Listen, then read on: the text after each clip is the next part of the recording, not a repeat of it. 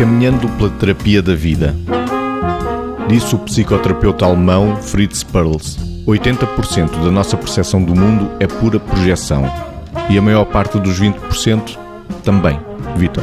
Este é um desafio grande naquilo que são as relações na nossa vida uh, normal, mas também um desafio para aquilo que é um enquadramento psicoterapêutico. Porque nós muitas vezes achamos, enquanto uh, terapeutas, que já estamos todos resolvidos e, e, como tal, na relação com o outro, estamos a ver o outro tal qual é, a descodificar o que o outro vive, o que o outro sente, o que o outro pensa tal qual é, e não uh, colocando no outro aquilo que são coisas nossas. E muitas vezes não é assim.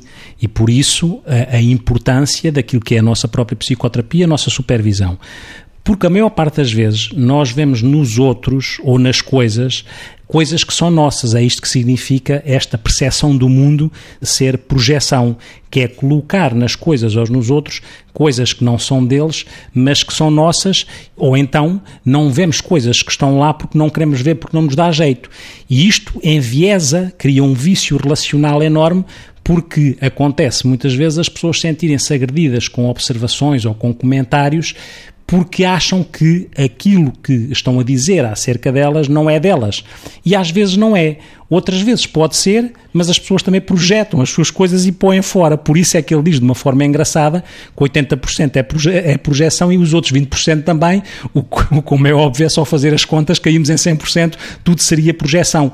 E muitas vezes este é o risco, mas não é um risco que tenha que ser necessariamente mau. Desde que nós saibamos isto e desde que nós nos interpelemos constantemente e quando necessário e se necessário, se verdadeiramente o que está a acontecer naquela relação é uma relação entre as coisas do outro e as minhas coisas ou aquilo que são as minhas coisas que eu estou a colocar no outro porque não as consigo lidar dentro de mim e então chatei-me com o outro quando devia chatear comigo, por exemplo. 80% da nossa percepção do mundo é pura projeção e a maior parte dos 20% também, Margarida. Pois, uh, salva-se aqui dizer a maior parte, porque senão era mesmo 100%, e às tantas estávamos centrados em nós e não no outro. Eu percebo isto e, e, e, também acho por isso é que, enquanto terapeutas, temos que ter todo o cuidado nestes aspectos, que no fundo são caminhos de vida inteira, são caminhos de vida inteira o próprio crescimento do, do psicoterapeuta. O caminho do psicoterapeuta é um caminho também de vida inteira no seu crescimento pessoal e na, nas suas interpelações, para que não caia justamente nisto, porque obviamente não se pode cair nisto, não é? De, às tantas, eh, ter o outro em conta sempre através dos nossos olhos, que é um bocado isto que a frase tem como sentido subjacente.